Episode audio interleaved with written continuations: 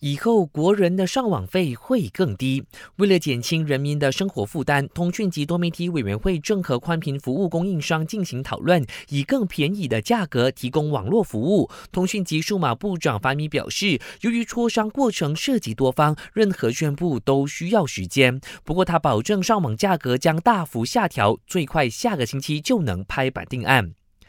本地白米持续短缺，副首相的杜斯里阿莫扎西下令联合执法单位继续展开白米保障行动，以尽快解决这个问题。他就说，要是白米短期内没有办法恢复正常供应，政府才会动用国家的储备粮食。现阶段政府已经采取各种干预措施，包括限购白米，不准商家和个人一次过购买十包白米。农业及粮食安全部长纳杜斯林穆罕默沙布透露，国内米粮批发商也已经同。以批发的价格出售进口白米给大型餐馆，避免业者大量囤货，让市民买不到本地白米。